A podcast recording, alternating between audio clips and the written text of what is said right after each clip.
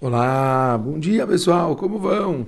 Tudo bem com vocês? Espero que todo mundo esteja muito, muito bem. A gente está começando mais um dia. E Bezrat Hashem, vamos estudar alguma coisinha aqui de Rav Eliezer Papo. Peraí, Edson, nós continuamos o nosso livro, incrível, já temos em 170 shurim, impressionante, somente sobre esse livro, os nossos conselhos extraordinários.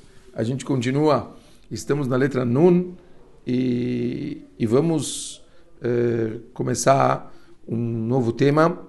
O tema de hoje se chama Nedarim, algo bem prático, bem diário. Nedarim, juramentos.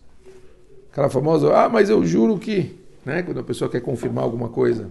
Vamos ver o que falou Rav Papa sobre isso. No judaísmo, fazer promessas é algo tão sério que beira o pecado. Assim está na Gemara de Maseret Shabbat. E falhar em cumpri-las é gravíssimo.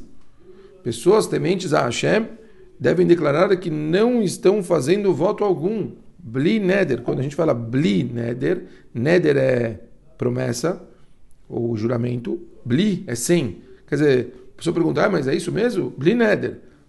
Sem o juramento. Isso não significa que a sua voz, ela não, que a sua fala, ela não é verdadeira. Afinal, a gente sabe a importância de tipo a pessoa ela sempre ter a palavra dela, a palavra dela conta muito. A gente falou sobre ter um bom nome, uma fidelização, uma nemanut. Então a gente não precisa de juramento para poder falar que estamos dizendo a verdade. A pessoa falando blined, ela não está se comprometendo com esses nedarim, esses juramentos que são tão grave, e ao mesmo tempo está dando a palavra dela. Sempre que se comprometerem a fazerem algo, tomem cuidado. Se fizerem um voto de prestar caridade, paguem-no com máxima urgência, certo? Às vezes uma pessoa vem, pede tzedakah e você fala, não, não, eu te juro, ah, hoje vou pagar.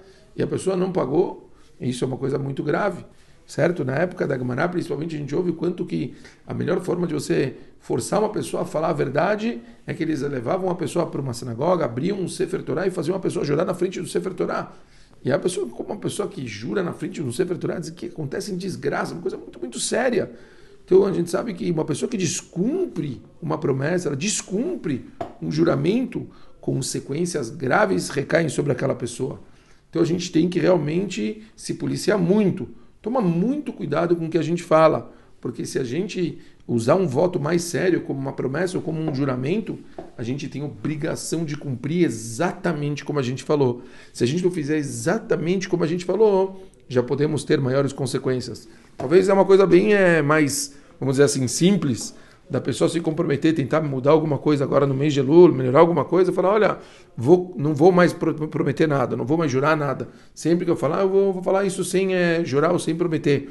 Já é algo muito especial. Se a pessoa está acostumada a sempre jurar e prometer, realmente vai ser uma forma muito especial da pessoa conseguir melhorar o, o comportamento dela, tá bom? Vamos lá, vamos tentar se policiar com isso. Um beijo grande para todo mundo aí. Ótimo dia. Valeu, pessoal. Boa semana.